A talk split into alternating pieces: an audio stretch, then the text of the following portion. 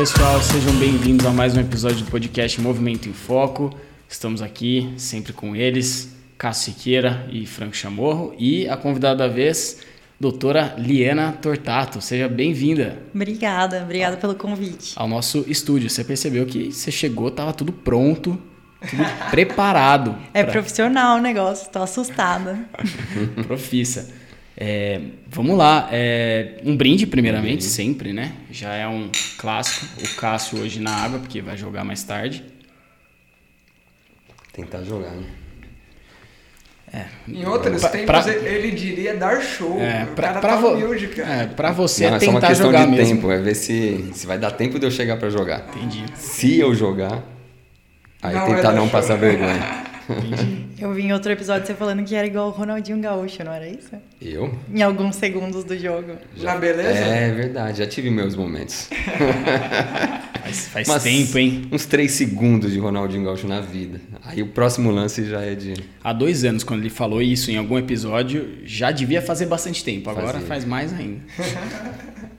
Vamos lá. Então a gente está aqui com a doutora Liana para falar sobre atividade física e saúde mental fazer uma breve apresentação da Liana, ela que é psiquiatra, então, pelo IPQ, né, do Hospital das Clínicas da Faculdade de Medicina da USP.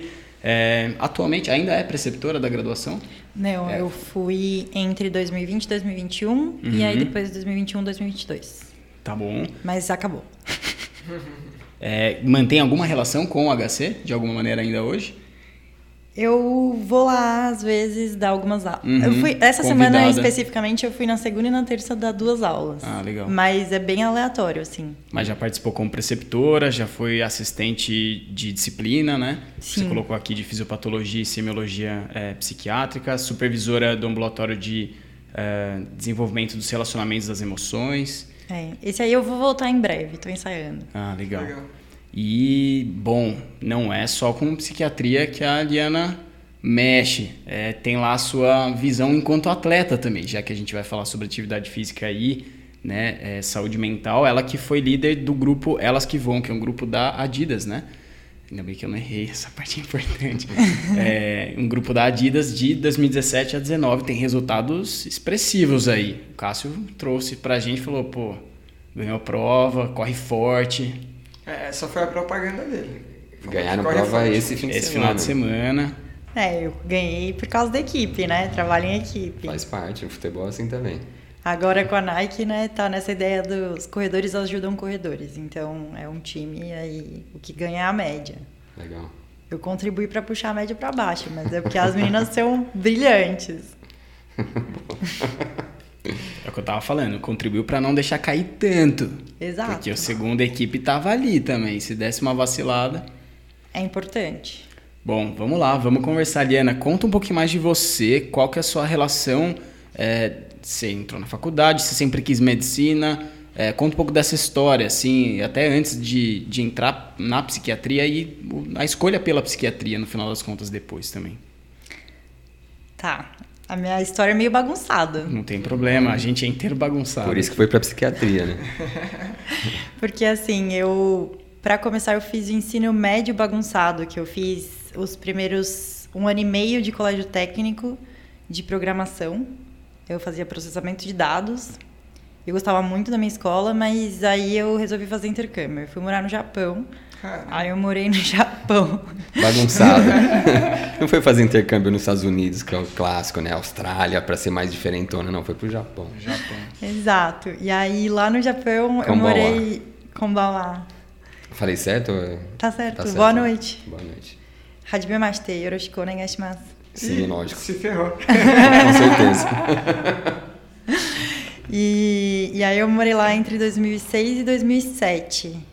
E aí eu voltei. E aí eu não conseguia voltar pro colégio técnico. E aí eu fui fazer ensino médio normal, assim. Aí eu fiz revisão dos três anos que eu não tinha tido. Foi bem uhum. hardcore. Aí eu não sabia o que eu ia fazer, aí eu prestei letras. Porque eu falei, ah, falo japonês e tal, né? Vou estudar línguas. Faz Falo sentido. japonês no Brasil, diferenciada. Como é que eu vou usar isso?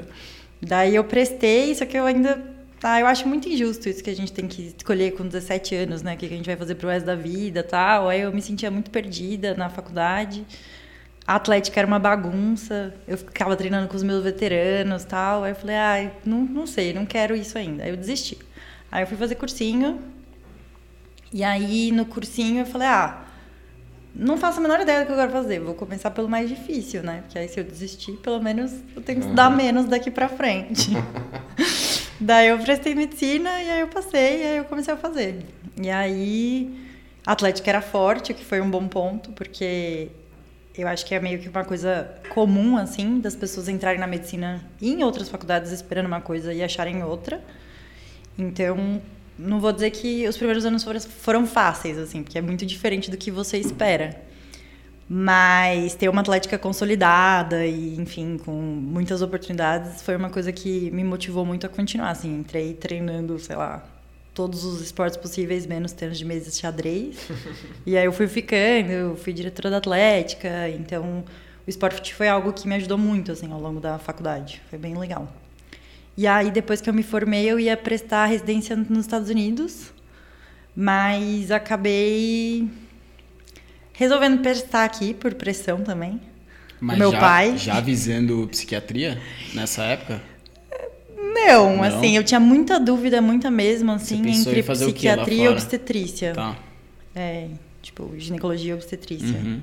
Porque eu gostava muito de fazer parto, eu achava muito legal esse cenário da medicina em que tá todo mundo sofrendo, sofrendo, sofrendo, e de repente fica todo mundo feliz, assim, uhum. com a criança que chegou, sabe? Uhum. É muito mágica essa transformação. E aí eu tinha muita dúvida, mas aí no fim, na hora de prestar residência, eu acabei, ah, não vou, sei lá, vou colocar psiquiatria, assim, meio, não faço a menor ideia qual dos dois que eu gosto mais, mas psiquiatria era algo que eu pensava desde o primeiro ano e que eu me interessava bastante, mas eu não quis escolher também para não enviesar e não me desinteressar pelas outras matérias. E aí eu acabei fazendo psiquiatria e me encontrei totalmente, assim. Eu gosto muito, muito, muito. Acho que eu não faria nenhuma escolha diferente. Acho muito legal estudar, atender os pacientes, é, o dia a dia da especialidade. Óbvio que tem coisas que são cansativas, né? Como qualquer trabalho.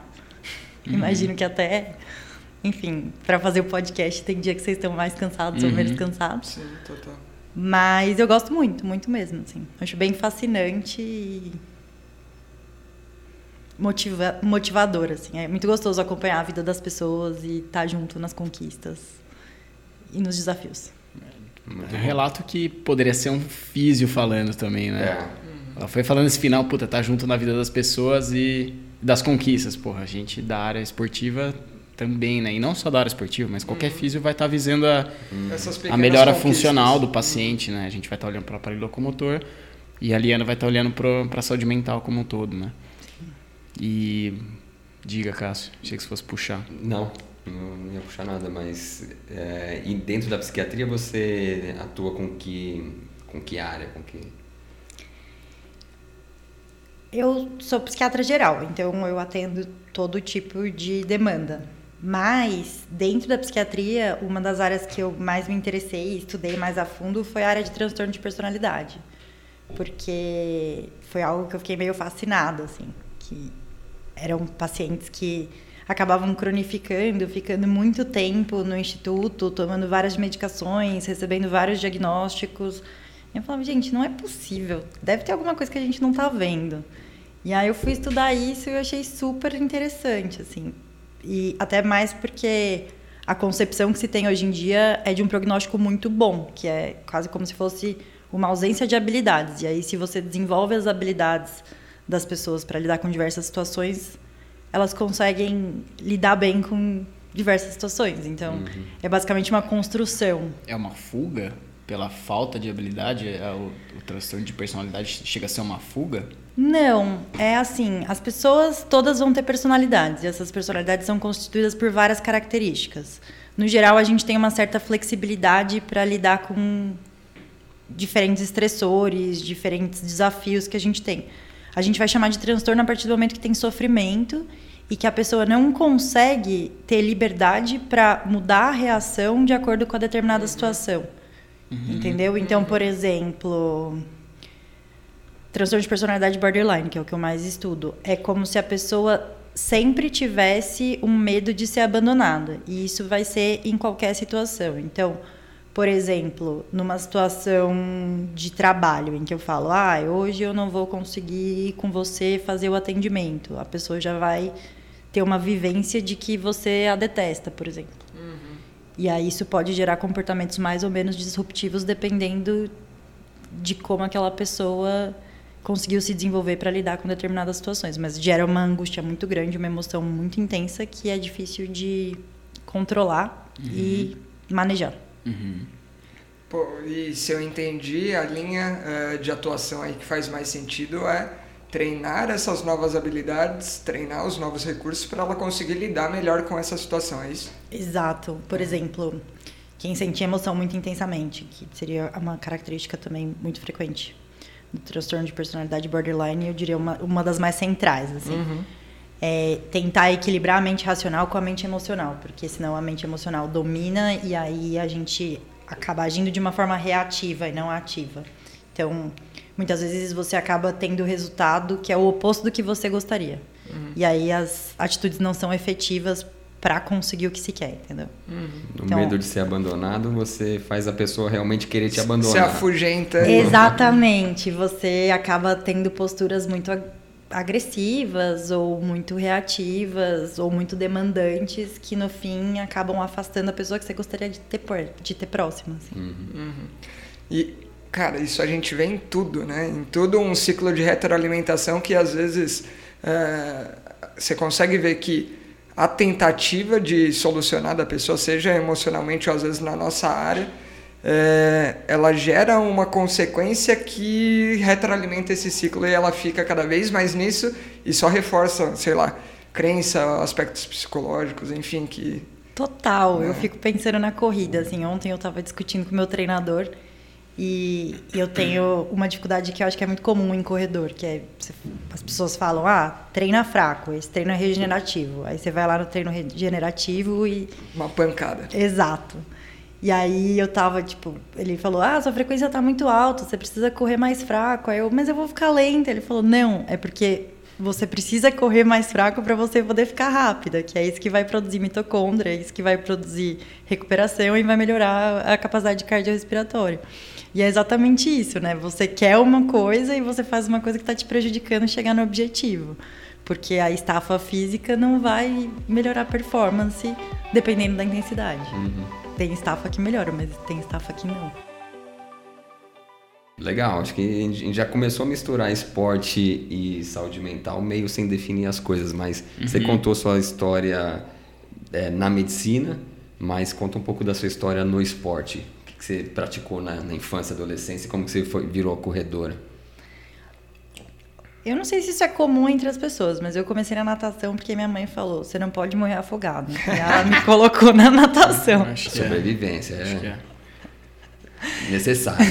Oi, mãe. e aí, não sei, eu treinava natação, mas a minha mãe tinha uma coisa de tirar a gente da natação durante o inverno, porque ela achava que era muito frio. Eu ficava com dó, ficava com pena. A friagem é difícil, uhum. né? E a minha parte favorita da natação era que era o único dia que eu podia beber Gatorade. Enfim, aí eu treinei natação por um tempo, treinei balé por um tempo, cheguei a fazer aquelas coisas de prova, Royal Academy, essas coisas assim. Treinei capoeira, treinei ginástica artística. Só ah, que. Ah, rodou bastante. É, bem aleatório, assim, dança do ventre. E aí o que aconteceu? Quando eu entrei no ensino médio, a educação física do colégio técnico era bem forte. Eu falo rindo porque a gente tinha três aulas de educação física e quatro de matemática por semana. Caramba. Era bem mal distribuído. é... Formação técnica em atleta. Exato. E tinha uns campeonatos muito legais, assim, que todo mundo se engajava, que era uma super oportunidade de socializar. E, e lá era todo mundo meio nerd, né? Então é, ficava mais homogênea a capacidade de performance da galera. Porque eu não, não me achava nada boa nos esportes, assim, mas lá era ok. Eu era parecida com as outras pessoas. E, e aí eu comecei a treinar mais lá, assim, tipo basquete, vôlei, esportes gerais, assim. Uhum. E aí quando eu entrei na faculdade, é, o esporte foi esse grande motivador para eu me manter na faculdade. E na, na medicina da USP, esporte é uma coisa muito forte, assim, tem uma cultura de esporte muito bem estabelecida. Então você chega lá na faculdade, a galera já fala, que, ah, que beiro você patológico, treina? hein? Agora sou eu, eu fiz o dizendo.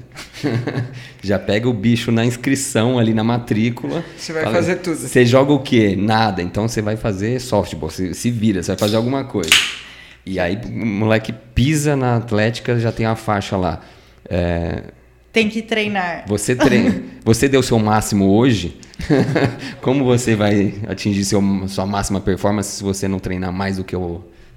Isso porque melhorou, né? Já foi muito pior. É, É, quando, inclusive, antes de eu fazer a matrícula, eu não estava nem inscrita, eu nem era oficialmente aluna, eu já fui convidada para treinar lá. eles já buscam na, na lista da FUVEST para chegar bem no Bichuspe, né? Exato. E aí eu sabiam, assim, porque o povo sabe, né, quem passou. Eu lembro que eu tava descendo, assim, a Rua da Atlética, vindo de metrô, tinha vindo de Vinhedo, só pra jogar tênis na Atlética. Aí tava com a minha raquetezinha descendo, de repente eu escuto uma pessoa gritando, Liana! Eu falei, velho, tô ouvindo vozes, né, não é possível. Aí era um menino lá que sabia, que era veterano e sabia que eu era aluna nova.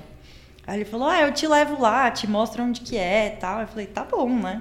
Aí ele foi lá, me mostrou o Atlético. Eu falei, nossa, que clube legal. É aqui que eu vou treinar, massa, né? Fiquei super feliz.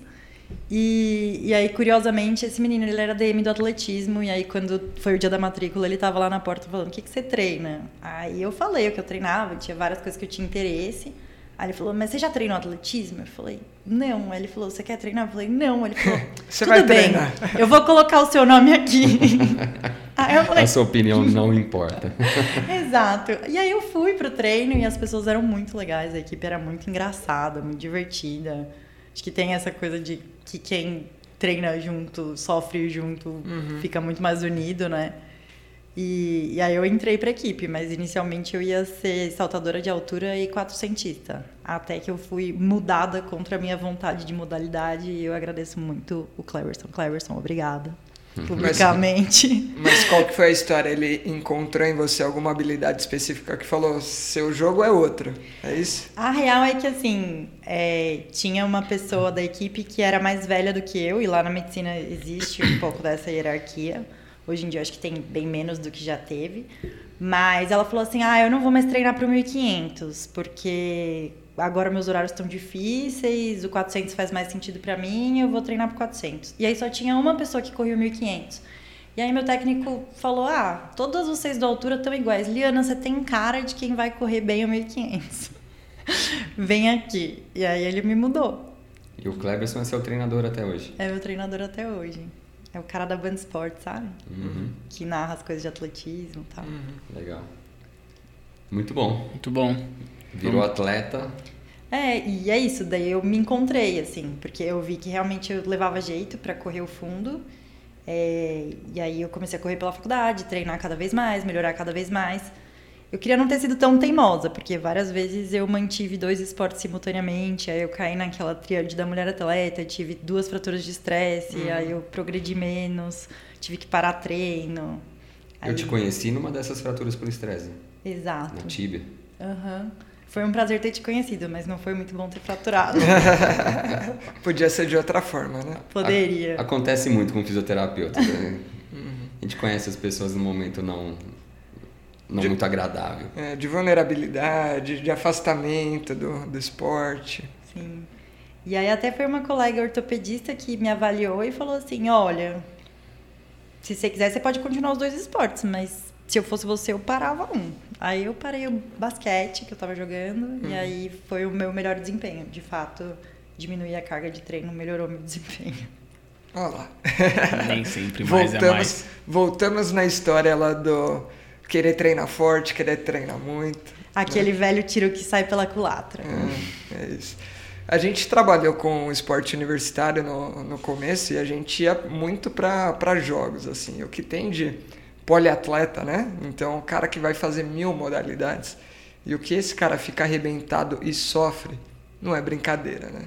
E talvez na medicina seja menos isso, porque tem uma dedicação um pouco mais exclusiva para o esporte. Às vezes o cara tem um secundário, mas pega outra faculdade, o cara realmente faz três, cinco modalidades, aí não sobra pra nada. Esse cara tá na, na risca. Na FISUSP. Ah, na FISUSP nem conta. Aí não é esporte, cara. Não se treina, mas na hora da competição. Aí joga. Joga Eu não sei o que é pior. né? Não sei o que é pior, deixar momento de máxima exposição só na competição ou se faz algum sentido treinar todas antes. É. Tem que fazer um estudo sobre para ver o que é pior. Mas vamos lá, vamos conversar sobre Bora. atividade física. Vamos definir atividade física? Eu acho que a gente podia definir saúde, Saúde mental. mental. Saúde mental antes. É, acho que vamos. faz Ah, mais começa sentido. vocês, vai. É que Quebrar o atividade- gelo. Vamos lá, saúde. Conceito de saúde envolve bem-estar físico, Segundo a OMS. segundo a OMS, físico, mental.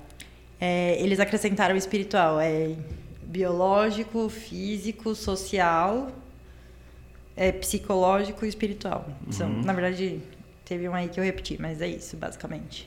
É o conjunto de tudo. E então a gente está falando de um dos pilares aí, saúde mental. Sim. Então vamos definir saúde mental ou vai jogar para atividade física primeiro? É que acho que pro nosso público a atividade física É, já... já- é mais É. batido, né? Mas é qualquer atividade física que seja maior do que a basal. A basal, né? Então É a aumentou diferença- seu metabolismo ali, aumentou a frequência cardíaca, já é considerado atividade física. Uhum. O que vai diferenciar do exercício é que é uma atividade Organizado, física né? organizada com propósito para melhorar alguma capacidade. Uhum. E o esporte é uma é, atividade competitiva organizada por regras e que tem uma federação. Uhum. Então é essa é a atividade física. Como a gente pode usar a atividade física como termo geral assim para É, a, ideia de se movimentar. é, a ideia de colocar atividade física foi justamente isso, para pegar aquele termo guarda-chuva que abraça tudo, né? Uhum. Senão você fala só de esporte, senão você fala só de um, só de outro. E... Que aí entra a dança do ventre que você já praticou, capoeira, Uhum. a caminhada, andar na praia. É o se- realmente se mexer. Se Levantamento mexer. de copo. É. Ela que disse, a doutora.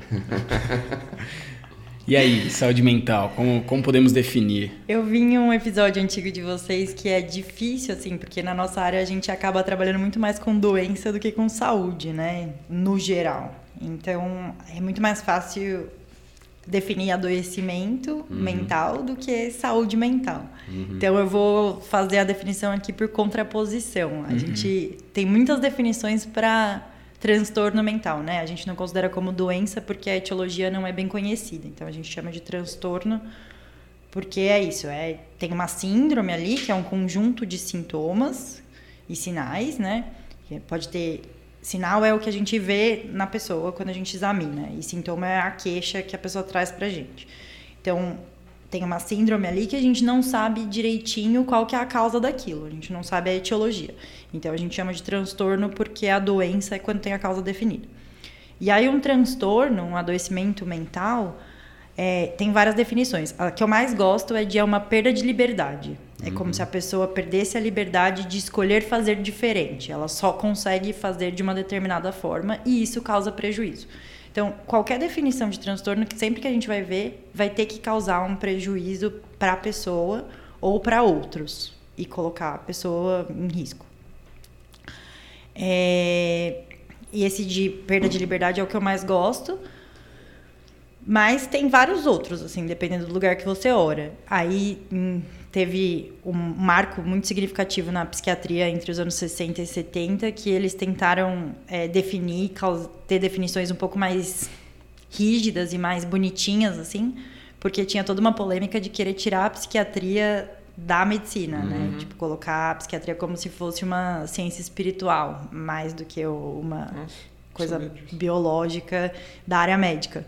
Então eles pegaram e fizeram o DSM, que é o manual estatístico, o DSM-3 foi o marco de transição, que antes tinha muitas coisas baseadas na psicanálise e eles passaram a ter coisas criteriais muito mais é, contabilizáveis e estruturadas a partir desse momento. A partir dessa definição por contraposição, será que a gente consegue definir o contrário? Então, você falou de é, situações com perda, prejuízo à liberdade, seja do indivíduo ou né, dos que os, o cercam. Então, talvez E saúde mental, sofrimento, né? sofrimento. será que a saúde mental está associada com a autonomia aí, Então, né? Porque é. parece que esse quando você fala de perda de liberdade, a primeira coisa é a pessoa ficar refém de alguma É, coisa. promover né? saúde mental é promover autonomia, é promover. né? Eu acho que eu gosto muito da ideia de que é promover uma vida que faça sentido e que seja satisfatória. É, promover escolhas que estão de acordo com os valores da pessoa.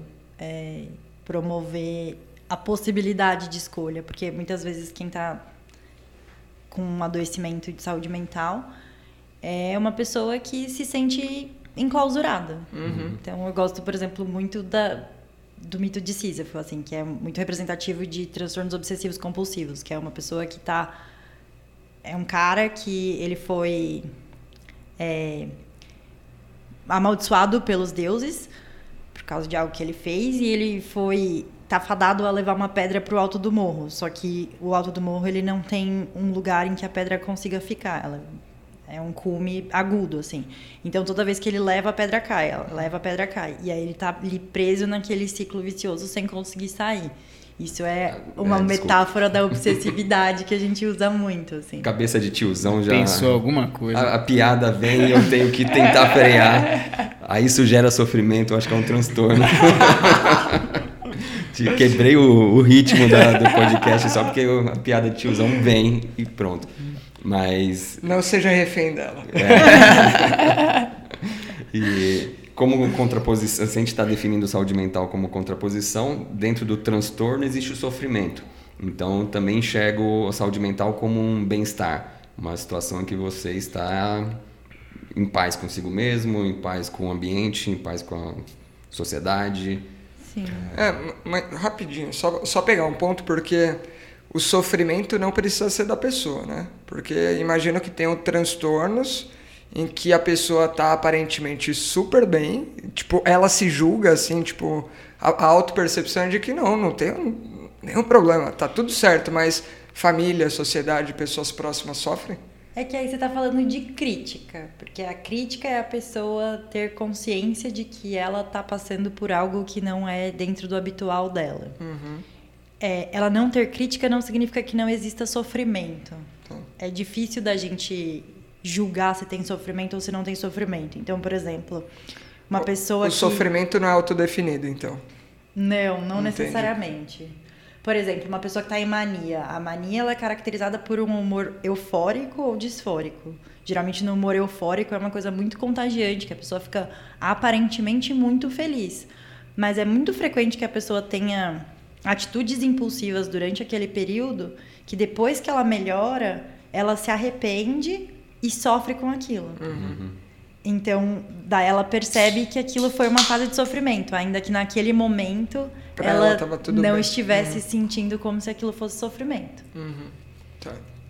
Não, era essa a dúvida antes. Eu até interrompi, desculpa. Não, acho que é isso. Então, ah, o meu modo de enxergar em saúde mental, totalmente leigo, é, me traz essa ideia de bem-estar. É, de bem-estar, então isso envolve autonomia, mas envolve, para mim, uma sensação de, de paz. Isso justamente porque aqui, o que você falou que é tomar atitudes que são condizentes com seus valores, com em- então acho que que isso faz sentido. E e aí, sei lá, dentro da minha vivência, o esporte tem tudo a ver com isso. Para eu estar em paz, eu preciso estar mexendo o meu corpo. Sim. É, cada vez mais, né? Eu acho que o esporte tem sido consolidado como uma forma de manutenção da saúde mental e até como tratamento. Ele tem sido cada vez mais pesquisado como uma forma de tratamento, de, é, de contribuir para outros tratamentos que seriam, sei lá, a primeira indicação, né? Tratamento padrão ouro, mas de ser como coadjuvante ali para manutenção da saúde. Então, por exemplo, ah, para ansiedade.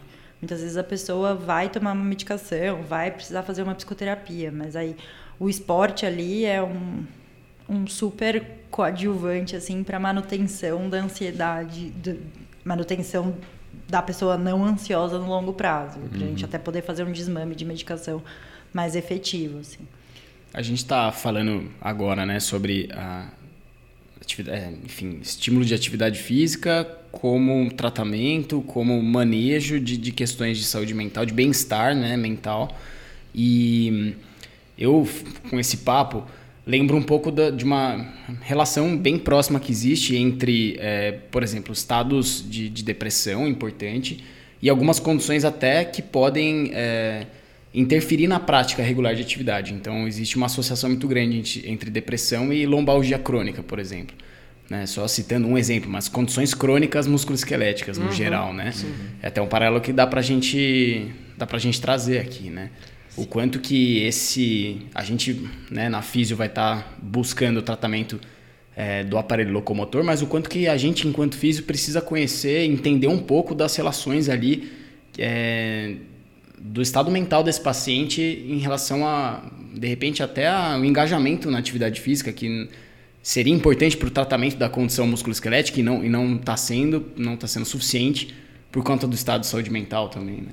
Sim, total. então é, tem uma coisa na terapia cognitiva que a gente chama de ativação comportamental que é a ideia de que a pessoa não precisa melhorar da depressão para ela começar a fazer as coisas, que ela precisa começar a fazer as coisas e isso por si vai fazer melhorar da depressão. Lembrei de uma piada de tiozão. Fica pra depois. E, e aí tem muito disso, né? Às vezes a gente fica esperando a pessoa estar tá melhor para ela poder fazer um, um esporte, uma atividade física, ou poder se movimentar, ou poder até fazer as coisas da vida dela. Mas é super importante que exista esse movimento no sentido de continuar com a vida para que haja uma melhora. Uhum. Até porque a motivação intrínseca, a motivação extrínseca mudam de acordo com o que você tem de projetos, o que você tem de planos. Uhum. Parafraseando o nosso querido amigo Bruno Muniz, a frase dele um dia foi: Você tem que levantar para melhorar e não melhorar para levantar. Só que ele estava falando sobre ressaca. Mas você viu bem. Você viu muito bem. Eu, tem uma frase que eu gosto muito que é function defines shape. Né? A função define a, a forma. Eu acho que tem tudo a ver com isso. Você é, não fica você não é musculoso e por causa disso você vai para musculação. Ao contrário, você tem um comportamento de ir para musculação, de, de fazer exercício e aí você se torna musculoso. É, então você primeiro vai correr para depois ficar. É, o ponto também é que é um ciclo que a gente não sabe onde ele começa e onde ele termina. É justamente porque é um ciclo, né? Uhum. É, óbvio que é, existem fatores que, que vão. Ser gatilho, assim. Vão, vão favorecer que você, você procure um esporte de força. Se você já é mais tem a tendência, você já é mais fortinho. Mas você. Você não vai desenvolver essa característica se você não se expor àquele se não estímulo. Se expor. É, então é, é, correndo que você vai melhorar suas mitocôndrias para você correr por mais tempo e mais é, né, ter mais resistência. Então você primeiro se expõe a um comportamento para é, adquirir capacidades corporais que vão te permitir ser melhor naquele comportamento. Então essa essa questão de primeiro não espera melhorar para ir fazer atividade, não vai fazer atividade, isso vai te vai te favorecer uma melhora. Então, gosto muito dessa, Sim. dessa ideia. Inclusive de autoestima, de confiança. O que eu ouço de pessoas da corrida, né, especificamente falando que estavam uhum. é, mal e começaram a correr e a corrida mudou a vida, porque é isso, dá motivação, é, você tem um propósito ali para melhorar, te amplia o círculo social. Então, eu acho que faz muita diferença, assim. E, e, é curioso isso, né? De você precisar começar. Uhum. Porque enquanto você estava falando, eu lembrei de um congresso de psiquiatria que eu fui recentemente e que eles estavam falando justamente sobre atividade física e como a gente prescreve atividade física, né, para os pacientes. E que a gente geralmente faz tudo errado, porque uhum. a gente chega e fala assim: você tem que andar 20 minutos por dia, seis vezes por semana. E Ou às vezes aquela pessoa. Você tem que ir para natação. Aí, putz, não gosto de água, né? Não. Isso acontece o tempo todo. E no Brasil a gente tem uma questão social absurda, né? uhum. né? Então, às vezes você fala para a pessoa caminhar, por exemplo, e aí ela mora numa comunidade no Rio de Janeiro, que uhum. tem tiroteio e você não sabe quando que vai ter, entendeu? Ela não tem como andar na vizinhança dela. Então, sempre de tentar conhecer a a, a, situação do paciente, né? A situação social, a situação psíquica, o que, que ele gosta, o que, que ele não gosta, quais são as motivações intrínsecas, as motivações extrínsecas, uhum. o que, que vai uhum. funcionar para aquela pessoa antes de falar, não, você faz isso, você faz aquilo. Uhum. E entender, por exemplo, ah, uma pessoa que está tentando perder peso. Ah, tudo bem, perder peso vai ser uma vantagem para essa pessoa.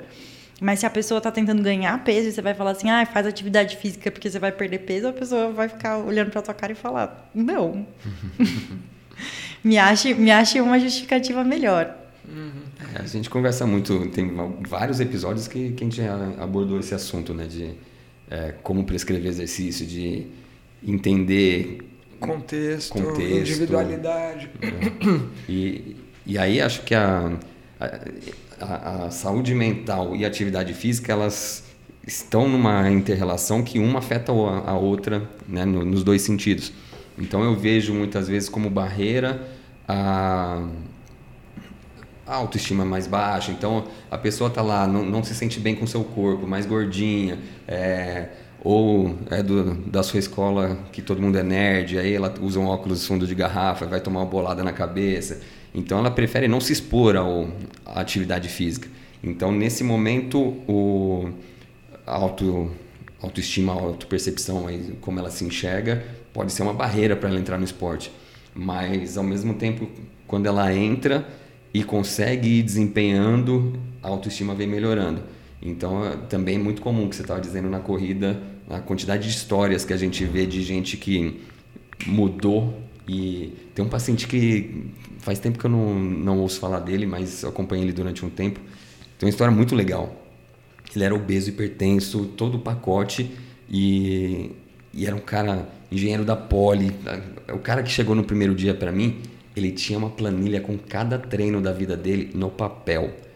É, ele anotava tudo que ele fazia. Ele tinha uma, ele tinha uma pressão, impressão plantar. Ele pisou no, com uma, numa tinta, pisou na, na folha de papel, rabiscou e fez. Não sei como que ele fez aquilo, mas ele fez o centro de pressão dele na, na folha de papel. É, o cara ultra determinado. E aí o médico falou para ele que ele ia morrer. Se ele continuasse daquele jeito, ele mudou de vida radicalmente. Aí era, era esse perfil assim de um é, engenheiro da Poli, óculos, cabelo branco, tiozinho, que de repente o cara começou. Eu fui fazer a avaliação dele. é, na época a gente fazia avaliação lá no Ibirapuera. Eu botei os cones para ele correr. Falei, pode correr no seu ritmo de treino longo. E o bicho voou. Eu falei, ritmo de treino longo, tá? Você tá muito forte. Não, esse é meu ritmo de treino longo. Falei, é, quando você faz o treino longo para quanto? Ah, para 3,50, 4. Falei, caralho. tipo, não tinha. O, o pelo visual eu desmereci totalmente o cara. Depois o cara ele entregou muito resultado. E tirava um mês de férias para surfar no Havaí. Depois ele tirava outro mês de férias para ele fazia maratona de todo ano fazia maratona de Paris e depois ia viajar um mês pela Europa com a mulher dele. É, aí ele fez a maratona de Berlim de patins. Um dia antes da prova era de patins, aí um- no dia da prova fez correndo. Nossa, meu Deus, cara. É, eu vi um vídeo dessa maratona de patins, é uma loucura, velho. Falam que é animal. Não, porque a chegada. A chegada é muita gente, tipo, disputando o primeiro, primeiro lugar. É um negócio absurdo. Tem um sprint de sei lá quantos quilômetros no final de patins. É oficial isso. É, Não, era oficial, sempre no, um dia no antes. pré. é. E é o mesmo trajeto. É, exatamente o mesmo. É meio que um aquecimento, sabe? Então já vai mobilizando o público pra ver. É, nessa- super Nessa tradicional. situação, tênis de placa acho que não vai funcionar. mas, mas, enfim, qual que era. Por que, que você trouxe essa história? Só pra gente contextualizar. É, só para falar, ia fechar isso. É, porque existe uma barreira é, de entrada, às vezes, por conta de questões emocionais, de autoestima e tal, mas ao mesmo tempo o começar tem um efeito sobre isso, e daqui a pouco você muda de vida, é, muda a percepção sobre si mesmo, cria uma relação com o esporte, e, e aí o esporte, o esporte passa a ser um promotor de saúde. Só que aí lá na frente pode começar a entrar um, é, um, um outro problema de novo, quando é Quando é em elite, excesso. É, e às vezes nem elite, mas é o, é o cara que já começa a treinar demais e que fica dependente, é, sei lá, cai numa vigorexia, alguma coisa assim, do- de querer demais o, o esporte, não conseguir ficar sem. É, então essa questão da, da saúde emocional e, e atividade física, elas estão sempre ali lado a lado, né? Sim. Eu fiquei lembrando da história do Alisson do Barreira, né? Que ele tinha muito essa. Eu vi uma matéria falando que ele tinha uma questão muito significativa com a aparência dele, né? Porque ele tem as queimaduras, etc. E que ele pensou em não competir no atletismo exatamente por vergonha de exposição. Uhum. Imagina a perda que teria sido uhum. para o esporte brasileiro se ele realmente tivesse sucumbido, né? A essa, essa pressão estética que existe, uhum. é inegável. Então a gente vê muita gente que, por exemplo, ah, porque tem sobrepeso não consegue ir na academia, ou porque tem medo de exposição não consegue fazer esporte, não consegue socializar. E a evitação gera evitação, né? Porque a gente evita coisas que são aversivas, mas ao mesmo tempo a gente evita coisas que seriam desejáveis. Uhum. E aí não tem nenhum reforço positivo construído ali. Então, é, uma das estratégias da DBT, né, que é uma das terapias para transtorno de personalidade, é, prescreve acumular emoções positivas. Então, acumular experiências positivas seria aí um, um remédio bom assim para você poder se expor a mais experiências positivas, que é como se fosse uma coisa que para destravar, né? É. Agora eu encaro. Legal. Exato, exato. E o que, que você, Liana, percebe na sua prática, assim, é, com o público que você atua? Você, é, você costuma sugerir atividade física? Como que isso é feito? Isso é feito em, é, em conjunto com outros profissionais? Como que é um pouco da, da sua prática? Se você identifica a necessidade e identifica que a atividade pode beneficiar essa pessoa no sentido de saúde mental mesmo. Se você pensa nos transtornos mentais mais prevalentes, assim, é ansiedade e depressão, né? Uhum. Na população geral. E sim, existe um benefício inegável da atividade física. Essa semana mesmo, uma paciente me mandou mensagem e falou assim: atividade física é tudo, eu estou muito melhor. Eu acho que eu já nem preciso mais dessa medicação. Agora eu consegui encaixar na rotina e tá Perfeito. sucesso demais, assim. É muito frequente esse relato das uhum. pessoas falarem: nossa, agora a minha energia melhorou, porque eu consegui é, colocar exercício físico, estou encaixando treino na rotina, tá maravilhoso e tal e as pessoas se sentirem muito melhor. Então, uhum. eu sempre vou avaliando caso a caso, porque é isso, né? Não vou chegar para uma pessoa que tem aversão a isso e falar, ah, você precisa fazer atividade uhum. física, senão a gente não vai mais conversar. Uhum. Não, porque eu perco a oportunidade de ajudar alguém. Uhum. Então tem uma questão de timing, tem uma questão vai comendo de quem pelas, é esse pelas beiradas primeiro, para depois ir pro É, e vendo o que, que é possível que ali. é possível dentro ah, do contexto dela e exato. tal. Exato contexto financeiro, contexto físico, contexto de motivação.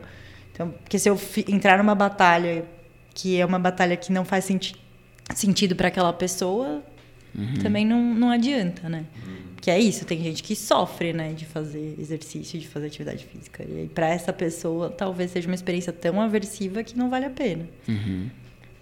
Cara, você falou de uma coisa que é o nível de energia melhorando com a atividade física, né? E a gente sempre pensa isso de modo mais crônico, assim, ah, começa a praticar que o nível de energia vai melhorando e tudo mais. Mas é uma auto-percepção que eu tenho, assim, e eu costumo até falar para as pessoas, tipo, sei lá, um dia trabalhei lá na HC, 4 horas de manhã, atendendo pra caramba, sobrou um horário para treinar, aí vários momentos você tá esgotado e você fala, cara, não, não vou treinar e tal. Mas justamente esse contraponto que você falou, o não fazer, né? Tipo, em vários momentos, se eu não fizesse, eu ia continuar tão esgotado, mas só de dar uma quebra. Botar a cabeça em outra atividade totalmente diferente, se mexer, distrair. Eu volto como se estivesse num nível de energia já um pouquinho maior e fica mais fácil aquele final do dia. Então, é até uma coisa que eu costumo falar pro pessoal, tá sentindo isso? É justamente por isso que você tem que ir. Uhum. Você vai voltar melhor do que você foi. Tá? E, e, não precisa forçar. Faz o quanto você consegue naquele dia. Né? Entende o corpo, entende a alimentação, vai caminhar, não importa, mas vai fazer alguma coisa que vai fazer diferença. E fisiológico só, não é só o distrair, né? É o circular mais sangue, o coração bater mais, aumentar o nível de alerta, é, é botar toda mover glicogênio. Então, realmente, depois disso, você está. É que não é tão óbvio, né? Não, não, é tão óbvio. Tá a pessoa cansado, fala: tô cansado. Quero descansar. Quero descansar, vou consumir mais energia, então vou ficar pior. Na cabeça é essa a lógica que vem. Uhum. Na verdade, apesar de existir esse ponto da lógica, você tem vários outros benefícios colaterais aí é, que compensam. A lógica que faz sentido descansar é se você já estiver cansado deu uma De atividade, atividade física. física. Aí vai descansar mesmo, viu, Liana? Sim. É, é muito engraçado, porque a gente na faculdade falava muito isso. Nunca saí de um treino pior do que cheguei. Uhum. A gente sempre saía melhor. É. E era isso, né? Tinha uma exaustão muito grande, porque você ficava, às vezes, o dia inteiro estudando, o dia inteiro em aula, o dia inteiro sentado. Ficava muito cansado, falava, nossa, tem treino Hoje eu não ainda, vou. não vou. E ninguém nunca se arrependia de ter ido, sabe? Deixa eu colocar numa saia justa. Existe alguma alguma análise, mesmo que seja ali no, no olhômetro, sobre o desempenho profissional depois de quem foi da Atlética? Turma do fundão costuma. e eu sei que isso existe estudo. Turma do fundão vai bem na vida. Eu tenho várias histórias. Nada muito científico, só anedotas, assim. Mas é isso que vale aqui com a cerveja na mão. Mas eu gosto muito de um cara que era. Eu acho que ele era do campo. E ele virou um cirurgião, assim, conquistou um monte de coisa, ia super bem. E ele foi fazer intercâmbio em Boston, numa mesma época que eu tava lá. E aí eu lembro que ele era muito várzea, assim, na postura, né? E aí uma das pessoas que estavam no intercâmbio perguntou: Meu, como é que você conseguiu passar nessa residência super concorrida tal? Você não faz nada. Aí ele virou e falou assim: Olha, vou te contar uma coisa, nem tudo está nos livros. e era um cara assim, que foi diretor, que jogava super bem, que investia muito nessa parte do esporte e tal, e que era inteligentíssimo. É, a gente tá cheio de viés aqui, mas a gente, com todo mundo que a gente conversou, dos médicos todos eram da Atlética. É, no nosso meio de convivência, as pessoas de sucesso todas eram da, da Atlética. Eu conheço muitas pessoas de sucesso da Atlética. Conheço pessoas de sucesso fora da Atlética? Conheço. Mas elas fazem esporte hoje em dia. Não?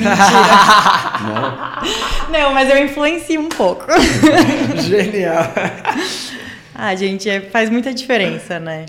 E, e até na época da pandemia a gente estava estudando um pouco dessa coisa de motivação intrínseca, motivação extrínseca, assim. Eu acho que você acaba desenvolvendo uma resiliência mental através do esporte que ajuda em vários outros aspectos da é vida. transferível, assim. né? É, a- o espírito de equipe, o, o trabalhar junto, é, o construir Uhum. É passar bloquinho por, por, por bloquinho, adversidade. tijolinho por tijolinho. É ter flexibilidade. Não, né? na, na hora que você falou. É, na hora que você definiu lá como a questão da liberdade, eu nunca tinha ouvido isso. Então, pra mim, já foi um negócio que foi um puta estalo. E o esporte vai te entregando milhares de recursos, né? Então, ele te entrega realmente ferramentas do como lidar com toda essa diversidade e dificuldade da vida, não só no esporte, mas na vida. E aí você Aí- transfere um aprendizado do esporte para uma situação de saúde E, mental. a- e, e cara, aí o link tá quase feito, né? Porque é capacidade de lidar com adversidade, adaptabilidade, flexibilidade com as situações do dia a dia, e isso você entregando, sei lá, mais resultado no seu trabalho, você estando mais ali presente, isso vai reverter em bem-estar, né? Tipo, Sim. seja financeiramente, que seja num trabalho que a produtividade vai vai gerar isso ou enfim, senso de equipe ali, né? Acho que tem tudo a ver no final das contas. E aí teve um episódio nosso com o Wagner que foi as lições do esporte para a vida, né? A gente falou muito disso. Até aprender a sofrer, aprender que o resultado vem com, com esforço também, com, com um pouco de, de sofrimento até. e que às vezes você vai se esforçar e o resultado não vai vir. Aprender a frustrar. Eu a acho que isso foi o que mais me ajudou assim a aprender com o tempo, sabe? Uhum. Aprender que tudo bem, que um treino feito é um treino feito. Uhum. E que às vezes eu vou sentir dor, Cássio vê eu sentindo dor, lá na Atlética, eu sofrendo e falando, nossa, o tempo não foi o que eu queria. E, que tá tudo bem, e que da próxima vai ser. É, Ou e- não. E que o resu- se nem não necessariamente você vai melhorar, mas é, não conta só o resultado, conta o que você passou ali, principalmente, né? Isso vira matéria-prima cerebral para aguentar as coisas depois também. Um pouquinho de casca. É, casca, famosa casca. Lembrando de milhões de estratégias de resiliência para aguentar os tiros até o fim. Ah, falta um para faltar um. Depois desse só faltam dois. Agora já Nossa. chegou na metade. Isso é muita coisa de corredor, né? É muito coisa de corredor. Caraca, nossa, muita verdade isso. Eu, eu vou falar até minha experiência na meia do Rio, que fui com uma estratégia ousadíssima, quebrei, e aí era tipo, ando ou continuo. Não, então só até o quilômetro Ó, eu quebrei no 13, gente. Então tinha muita prova pela frente. Então só até o 13, sei lá, até o 14 que vai ter água. Não, no 15 eu vou tomar o gel, então vamos até tomar o gel. E assim você vai empurrando e você completa uma prova, sabe? Mas é isso. Nossa, é muita estratégia mental. É, teve um campeonato de tênis do Japão que eu lembro até hoje. Eu falava, se eu ganhar esse jogo, eu vou conseguir comer um nigiri. Eu vou me dar isso de presente. Aí eu ficava lá motivada. Não, não, concentra, concentra. e era um nigiri muito bom que a minha mãe adotiva de lá, né? Minha, minha host mother fazia. Aí eu falo, não, não, vai valer a pena, preciso ganhar esse jogo. Isso é coisa que você orienta para paciente, essa autonegociação, assim, de se recompensar? Pode ser uma estratégia, dependendo da pessoa, mas isso tudo depende de o que, que é motivador para aquela pessoa específica, né? uhum. né? Sim. Difícil identificar isso ou é, que, é simples, depende de muitos encontros com essa pessoa para... Eu acho que depende da pessoa e depende do quanto você já fez isso, né? Acho que vai ficando mais natural com o tempo. Você uhum. vai adquirindo experiência e aquilo vai aparecendo de uma forma mais tranquila. Vai fazendo as perguntas mais direcionadas já também para obter essa resposta, né, com o tempo. É, e a, a partir do momento que a pessoa vai conversando com você, vai explicando como que ela vê o mundo, o que que faz sentido para ela, o que que não faz. Você começa a tentar entender e pensar em estratégias mais específicas para aquele determinado tipo de funcionamento. Uhum. Você comentou que tem algumas situações na área da saúde mental que, sei lá, acho que são várias, né? Mas, sei lá, o exercício ele é aversivo, assim, a, pessoa vai ter sensação de desprazer num, num primeiro momento. Nessas situações, é, como é feito? Como você faz para ir comendo pelas beiradas e, putz, de repente chegar a introduzir com essa pessoa a atividade? É, enfim, não sei. É um dilema, assim. Tem.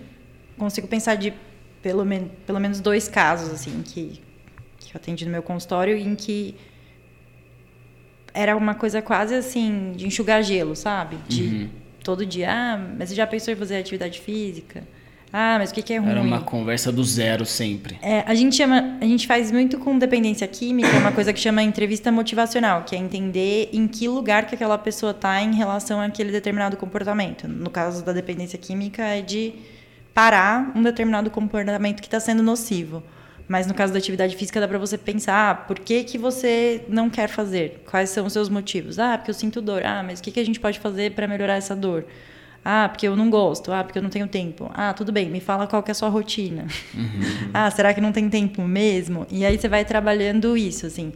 Quais são os prós e contras e quais são os possíveis ganhos que a pessoa pode ter com, aqui, com aquilo dentro do que é um valor dela. Uhum. Então, tentar isso, entender o, o, o, é, o, contexto daquele sujeito e os argumentos que façam sentido para ele, não que façam sentido para você. Porque eu vou falar assim, ah, é mó legal melhorar a performance. Para uma pessoa que não é competitiva, não faz o menor sentido. Né? Uhum. E aí, deixa eu perguntar uma coisa que provavelmente você é, não conhece a resposta, mas a gente pode refletir sobre. Mas é, você já viu alguma coisa sobre esportes ou atividades diferentes gerando resultados diferentes emocionalmente, assim? Então, deixa eu exemplificar. É, a corrida durante um sofrimento tremendo, o Drauzio Varela fala isso, que correr não é gostoso, mas o pós é muito agradável. O pós-corrida é algo muito agradável, uma das melhores sensações que existem. É, mas o treino de força, o treino de musculação, na, na minha experiência, ele traz autoestima. A hora que você sai com um tônus muscular mais, mais alto, você ainda não está mais forte. Pelo contrário, pós-treino você está mais fraco, porque você está fadigado. Mas vem junto uma sensação de autoestima, assim, de que, pô, eu sou, eu sou foda, eu sou capaz.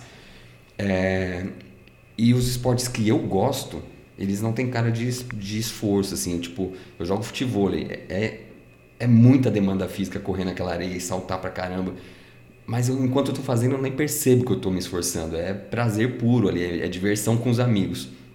Então, o futebol traz uma camaradagem que não existe, eu nunca conheci em outra atividade na minha vida. É, ouvi de alguém no futebol que você trabalha com uma pessoa 10 anos e você é colega de trabalho. Você joga futebol com um cara três vezes, você é brother do cara.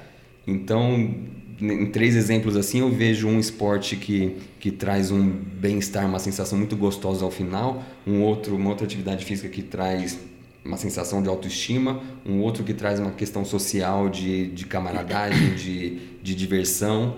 É, conhece algo nesse sentido assim de para um, uma pessoa deprimida talvez seja mais legal tal atividade ou eu nunca vi nenhum trabalho nesse sentido, mas assim, tudo que você falou Bate. são coisas que, Faz que sentido. fazem sentido na experiência, né?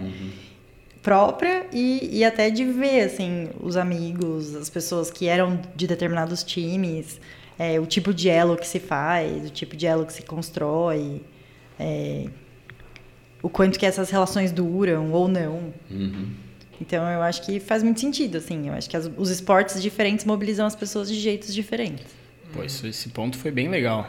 Bem interessante, porque se você entende já- o que motiva E, a e- e pessoa... será que isso é uma questão da atividade física, então a musculação gera esse tipo de resposta ou é uma interação atividade-pessoa? Então, para mim gera isso, mas para outra pessoa gera... acho que talvez seja mais eu, isso. É, eu fico pensando, assim, talvez exista uma tendência, nossa, a gente tá viajando, né? Então, É, isso aqui é bom.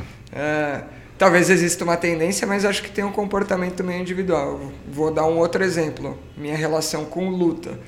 Cara, depois que eu comecei a fazer luta, cara, eu fiquei muito mais tranquilo. Isso é comum. Isso é comum, né? Não. Isso se chama sublimação. É Ah, um é? mecanismo de defesa adaptativo, porque você pega a sua agressividade e direciona ela para um lugar legal. E, e joga para uma autoestima também, que é assim... Cara, Agora sei- eu tenho domínio. eu sei me É, a- defender, a, então eu não sensação preciso é atacar. A, a- a sensação é essa, de tipo, cara, não vale a pena, não, não faz sentido, não precisa, mas se precisar, estamos aqui. O É, mas acho que é uma relação pessoal mesmo com Acho o que esporte. tem um pouco é- disso. Mas o Mas é pessoal Mas da tem luta- tendência, até acho que tem tendência O mesmo. pessoal da luta é claro nisso. O, é, os caras do jiu-jitsu, quando tinha no Rio de Janeiro aquela questão do, das, meio das gangues de, de jiu-jitsu, de atacar a pessoa na rua e tal, eles falavam: é, não brigue, lute. É, trazer essa agressividade para dentro da, Do ringue. do ringue e tal. E, mas é meio comum, assim, quem arruma briga é o faixa branca. O faixa preta, ele não arruma briga, é o cara da paz ali, é o cara... Ele tá tão seguro, tão autoconfiante que não vai comprar confusão com ninguém. Na média. Eu acho que é significativo, Sim, sim, estatisticamente sim, sim. significativo.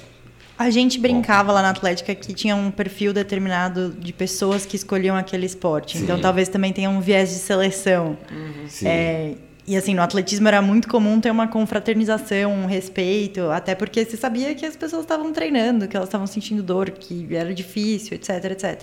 Mas vira e mexe tinha uma pessoa que não conversava com ninguém, não olhava na cara de ninguém e não tinha nenhuma colaboração. Geralmente era a exceção da regra, mas existia. Então Mas tem até em projetos sociais, na questão da luta, tem essa, assim, de pegar a molecada e botar no esporte para gerar essa sublimação também, de primeiro gastar um pouco dessa agressividade, mas à medida que a pessoa vai ficando experiente na luta, ela realmente fica, fica mais tranquila. Então, óbvio que também que é uma interação sempre do- nos dois sentidos. Mas eu, eu tendo a achar que cada atividade tem a sua essência. Sua característica. Sua característica. E ela vai gerar um, um tipo de resposta mais é, preferencial ali. Mas eu acho que tem a interação com o indivíduo sempre. É, é, porque nem sempre a resposta que é a preferencial, a tendência que a gente está achando que existe aqui é aquela que o paciente, é, sei lá, tem vontade de fazer mesmo, né? Então é isso, tem que ser considerado, né? Mas e vocês percebem isso? Tem um, de sim. esportes variados gerando Eu acho que sim. E acho que também tem a coisa de o esporte dar uma organização, né? Porque você organiza uma rotina de treino, você se organiza em termos de alimentação, em De termos de sono, em termos de horário. E aí eu fico pensando que é, por exemplo, homeopatia é uma coisa que tem muita controvérsia. Mas, no geral, as pessoas que fazem homeopatia são pessoas que têm mais regras, né? Que têm uma rotina mais estruturada, etc. E isso, por si só, já é algo protetor. Então, o esporte, ele organiza e, e muitas vezes dá sentido. Eu lembro de quando eu fui voluntária na Paralimpíada, assim, é, é- é impressionante o quanto que aquelas pessoas têm um drive para a vida gigantesco e o quanto que o esporte permeia isso, né? Então, Acho que o esporte ele tanto estrutura quanto da motivação, quanto da energia, quanto da sociabilidade, é uma coisa bem positiva em termos de promoção é, e tratamento de Saúde, pessoas com. É. saúde mental agora, mais especificamente o que a gente está falando, né? Ele é um Exato. potencializador disso mesmo. Sim. Deixa eu. Talvez eu mude muito, mas se, se quiser a gente volta. Mas eu estou muito curioso para um ponto aqui. Que é. Tá, a gente trabalha mais com a parte física, apesar de ter é, algum entendimento, né? De entender que o, o paciente não é só físico, né? É, mas eu estou pensando assim qual que é o momento que a gente deveria começar a falar, putz, além da gente aqui atendendo essa pessoa, seria muito legal ter um psiquiatra junto comigo. Ter, qual que é o momento que seria legal essa indicação, sabe? É, acho que, sei lá, tá me dando muito essa curiosidade assim de um norte mesmo. Tem a gente várias situações. isso direto, né, Cássio? É, não, porque tem várias situações que eu consigo imaginar, mas, pô, ter um pouco mais de clareza nessa decisão, acho que seria muito legal. Bom, é... é difícil, é muito difícil assim falar ah, se isso ou aquilo, porque essa definição assim específica não existe, mas eu acho que tem uma interface muito grande. Você falou de corpo e mente, né? Que a gente, que vocês estão cuidando do corpo e precisa cuidar da mente. Isso é um tema que eu adoro, porque existe essa divisão que é estabelecida, né? Teoricamente é uma coisa cartesiana, Cartesiana. que separou corpo e mente e até por motivos religiosos para poder fazer dissecção de cadáver sem ter uma coisa que fosse é, corromper a alma, né? Então quando você separa, depois daquela pessoa Tá tá, morta, bem. não tem mais alma, então você não estaria corrompendo aquele espírito, você estaria só dissecando um cadáver. É, mas que na verdade hoje em dia a gente vê que tem cada vez mais correlação. Então, por exemplo, a gente fala de transtorno funcional. Hoje em dia a gente vê que tem alteração do funcionamento cerebral correspondente àqueles déficits de movimento que teoricamente tem substrato psíquico. É, então, existe algo biológico ali acontecendo simultaneamente. A gente vê que psicoterapia faz modificação de expressão gênica. Então, essas coisas elas não estão separadas, elas são uma coisa só. E vocês estavam falando de lombalgia em depressão. É muito frequente em serviço de pronto atendimento a pessoa chegar com uma queixa de ah, eu tenho uma dor de cabeça que não passa. E que na verdade é uma depressão. Porque muitas vezes é, sintomas psíquicos se manifestam através de sintomas físicos, que são mais aceitos pela nossa cultura, porque ainda tem muito estigma, né? Em transtorno de saúde mental. É, Então, e aí, o que, que acontece? Eu acho que tem que ter uma sensibilidade aí no trato, até porque lesões em atletas, em pessoas que já praticam esporte, já praticam exercício físico com regularidade, podem predispor ao surgimento de transtornos mentais e algumas incapacidades também. Então, por exemplo, é muito frequente que pessoas que ficaram é, paraplégicas, tetraplégicas, tenham aí acometimentos na saúde mental que são secundários ao trauma, secundários à restrição de mobilidade. Então, é ficar atento e tentar entender o quanto que aquilo ali passou do que seria uma resposta proporcional para a situação que a pessoa está vivendo. E aí tentar sempre também ver isso dentro do contexto do indivíduo, não aplicar os nossos valores. Então, sei lá, lembro de um interno que um dia estava avaliando um paciente e falou assim: "Ah, o paciente ele não consegue é, entrar no ônibus. Aí ele fica até mais tarde esperando só para não pegar o ônibus lotado. Achei normal. Aí ele foi perguntar pro paciente, ah, como que é pra você? Ele falou assim, nossa, é horrível, porque eu chego em casa cinco horas mais tarde, porque eu fico esperando passar o horário de pico, etc, etc. Pra ele tava causando sofrimento. Pro aluno era só um hábito comum que pra ele era coisa do dia a dia. Então, sempre tentar falar como é que tá sendo pra você.